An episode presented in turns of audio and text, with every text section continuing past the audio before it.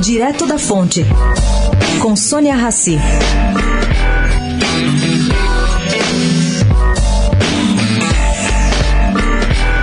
A gigante de alimentos Mars, dona de marcas como Twix, Snickers e M&M's, se manifestou na consulta da Secretaria Nacional do Consumidor pela manutenção da proibição de publicidade infantil.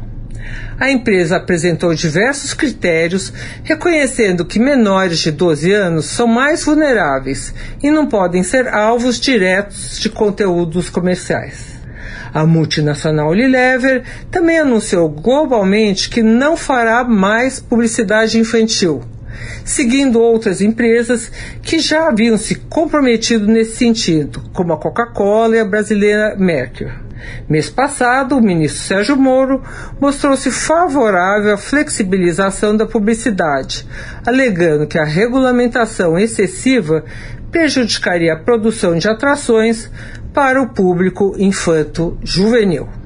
Sônia Raci, direto da fonte para a Rádio Eldorado.